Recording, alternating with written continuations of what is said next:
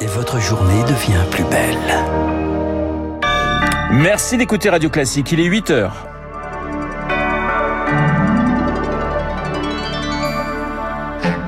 La matinale de Radio Classique avec Renaud Blanc.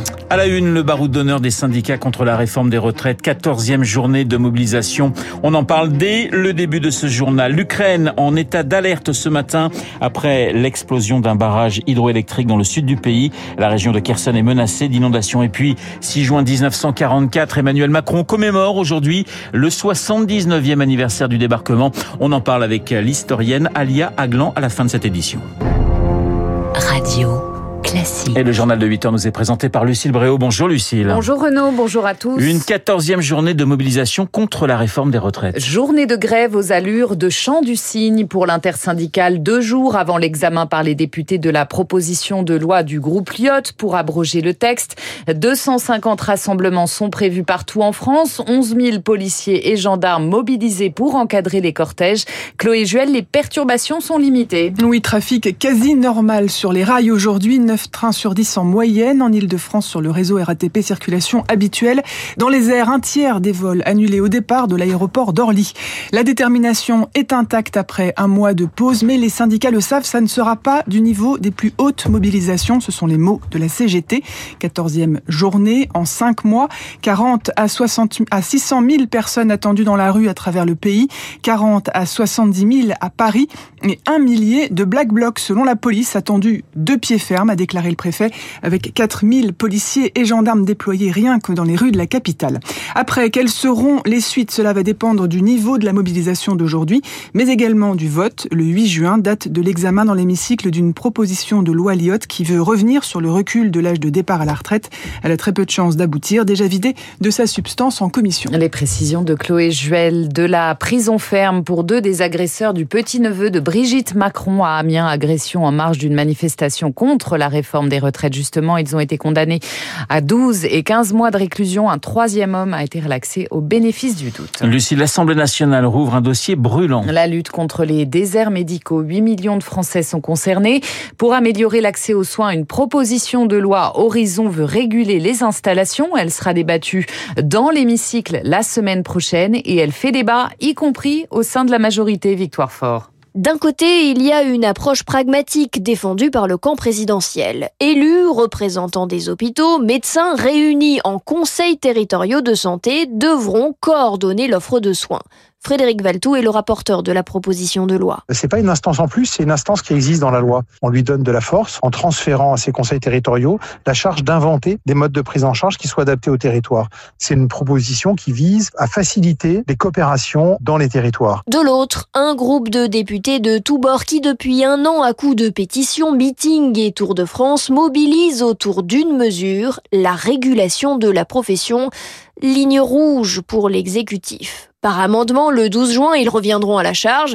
Guillaume Garot, député PS. Nous disons à nos médecins, n'allez plus vous installer là où les besoins de santé sont correctement pourvus, mais allez vous installer là où vos patients vous attendent. Voilà ce que nous disons et que euh, ben, les députés se prononcent. Matignon, le ministère de la Santé, le perchoir, s'oppose à cette coercition. Inefficace, disent-ils, car c'est bientôt toute la France qui sera un désert médical. L'hémicycle devra trancher, mais la majorité pourrait bien se diviser. Victoire fort, un drame lors d'une sortie scolaire à Paris. Une élève de CP est entre la vie et la mort ce matin, victime d'une noyade lors d'une sortie à la piscine avec sa classe. Elle serait restée immergée entre 30 et 60 secondes avant d'être secourue par un maître nageur.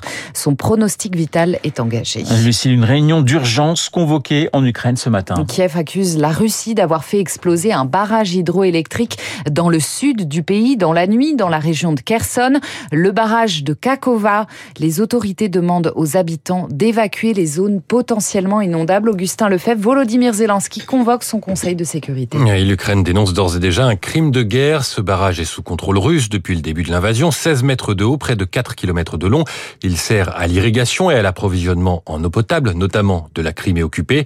Sur les réseaux sociaux, des médias ukrainiens relayent la vidéo d'une explosion de l'ouvrage dans la nuit et ce matin, celle de l'eau qui s'écoule en aval sur le Dniepr. 80 localités, dont Kherson à 60 km, elles sont menacées. Certaines maisons serait déjà sous les eaux. L'évacuation a commencé, l'électricité a été coupée. La Russie accuse l'Ukraine et parle de multiples frappes dans la nuit. Cette destruction du barrage était évoquée à la fin de l'année dernière par Volodymyr Zelensky. Il avait accusé les soldats russes d'avoir miné le barrage avant de mettre en garde contre une catastrophe de grande ampleur en cas d'explosion. Les précisions d'Augustin Lefebvre. Il est 8h06 sur l'antenne de Radio Classique. Lucille, histoire et commémoration à présent avec le 79e anniversaire du débarquement. Le 6 juin 1944, plus de 130 000 Américains, Anglais et Canadiens débarquaient sur les plages de Normandie. Des combats très durs, notamment à Omaha Beach, l'opération Overlord, une opération très risquée mais qui allait s'avérer payante pour les Alliés. La libération de la France débutait ce 6 juin 44. Bonjour Alia Aglan. Bonjour. Vous êtes universitaire, professeur d'histoire, spécialiste de la Seconde Guerre mondiale. Ce débarquement du 6 juin 44, c'est le plus grand débarquement de l'histoire? Oui, c'est le plus grand débarquement euh, de l'histoire euh, et euh, il est démesuré tant par la période qui a nécessité sa préparation, par le, par le, c'est presque 3 millions d'hommes qui vont débarquer entre le 6 juin et le 29 août 1944 euh, c'est 11 000 avions, euh, c'est des chars et évidemment euh, une implication majeure du côté des Alliés. On parle des Anglais, des Américains, mais il faut pas oublier les Canadiens, les Français, des Tchécoslovaques, des Polonais, des Norvégiens, des Belges, des, Néo-Zélandais. Donc c'est vraiment voilà, tout un monde libre qui va euh, débarquer sur les plages de Normandie. On parlait de combats très durs hein, au matin du 6 juin sur les côtes normandes. On pense notamment à, Omaha Beach, hein, sur les communes de, de, Colville et de Saint-Laurent-sur-Mer. On, on, la surnomme d'ailleurs, hein, Omaha la sanglante, et c'est pas pour rien. Oui, parce que c'était une plage très défendue euh, par le dispositif euh, euh allemand euh, et, et, et, qui était très difficile à prendre. Et dès les premières heures en fait du 6 juin, il, y a donc pour cette journée un bilan euh, de, de, morts assez important. On parle de 3000 disparus euh, et au moins 1000 morts ce jour-là. Parce que euh, les défenses euh, allemandes étaient d'une certaine manière assez imprenables. Mais ça, ça a quand même été pris, mais ça, ça a été un effort. Alia Aglan, à partir de quelle date peut-on dire que, que ce débarquement est un succès? Je pense que la prise de Cherbourg, le 27 juin, est vraiment euh, un moment très important parce qu'en fait, il y a deux, euh, deux objectifs majeurs pour les Alliés.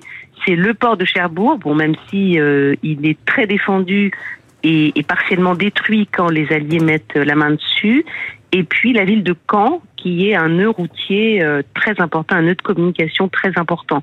Mais il y a presque un mois entre la prise de Cherbourg euh, et la prise de Caen qui n'a lieu que le 19 juillet 1944. Euh, Alors des Français ont combattu en Normandie hein, ce 6 juin 44, je pense à ceux du les soldats du commando Kieffer, ils avaient notamment repris Ouistreham.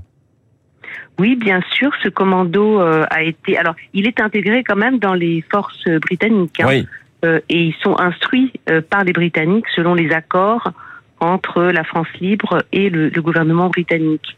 Oui, ça, ça, ça, a été euh, très important, euh, une manière d'impliquer euh, les Français, mais quand même le général de Gaulle est largement à l'écart, pas complètement à l'écart, puisqu'il va arriver à Bayeux assez vite et faire une entrée très politique et très très chaleureuse, hein, accueilli très chaleureusement à Bayeux. Bayeux qui est pris dès le 8 juin. 1944. Merci beaucoup Alia Aglan, professeur d'histoire contemporaine, auteur de Le rire ou la vie, anthologie de l'humour résistant 1940-1945 et c'est aux éditions Gallimard. Et à noter qu'Emmanuel Macron se rend aujourd'hui en Normandie pour commémorer ce 79e anniversaire du débarquement. Et puis début des quarts de finale aujourd'hui à Roland-Garros, deux matchs à suivre chez les messieurs Djokovic, Kachanov, Alcaraz, Tsitsipas chez les dames l'ukrainienne Svitolina affronte la biélorusse Zabalenka. Et entrée en double de Durand Tabar, mais ça, on en parlera un petit peu plus tard. Ça va beaucoup petit... moins vite. Et ça va beaucoup moins vite. Merci.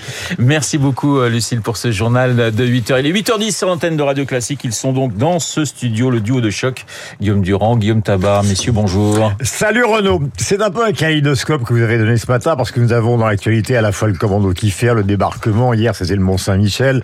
Vous avez des papiers dans les journaux. Peut-être que Guillaume va en parler sur l'hypothèse de Normandie. C'est dans l'opinion concernant l'arrivée à Matignon de ce jeune homme à la place de Madame Borne, mais aussi on parle de Le Drian, on parle de, de Darmanin, enfin bref, euh, ça bouge beaucoup par-delà, euh, évidemment, euh, cette volonté du président de de renouer avec la mémoire de la France avec une certaine forme de sacré. Il y a quand même la manifestation d'aujourd'hui. Il y a cette affaire l'INSEE qui est quand même une affaire épouvantable où les parents sont sortis de chez le Pambiaï et là on voit qu'il y a quand même des ministres qui sont pas du tout au niveau. Il avait l'air d'être au courant de rien. Euh, les parents sortis, sont sortis en disant que il avait l'air totalement inhumain quant aux gens qui étaient les responsables de ce collège pour cette jeune fille, je le rappelle, qui s'est pendue dans sa chambre pour harcèlement. Euh, c'est vraiment une affaire terrible que d'ailleurs va reprendre prendre Madame Macron, ce qui prouve que Pabdia n'a pas vraiment fait son boulot. Puis vous avez aussi les frises du Parthénon. Vous avez pour vous le changement qu'on lit ce matin dans les journaux à la tête éventuellement du PSG avec l'ancien entraîneur du Bayern, avec Thierry Henry. Oui, je vous rappelle que le PSG c'est pas mon club. Voilà, je vous rappelle que le PSG c'est pas mon club. Hein, mais oui, et vous avez raison. C'est pour vous donner le nom de vos ennemis. Mais oui, c'est très bien. Voilà. À celui de Tudor, celui de Marseille, il est, vous le savez, dehors, pied demi-finale, mais en tout cas Tabar, c'est la loi. Voilà, Tabar, c'est la loi. Il parlera pas non euh, de, de, Monsieur de Normandie, mais d'Édouard Philippe. Vous voyez comme quoi un ah ancien premier ministre. Absolument. Voilà. Mais c'est ça. On joue en double. C'est ça, Radio Classique, 8h12.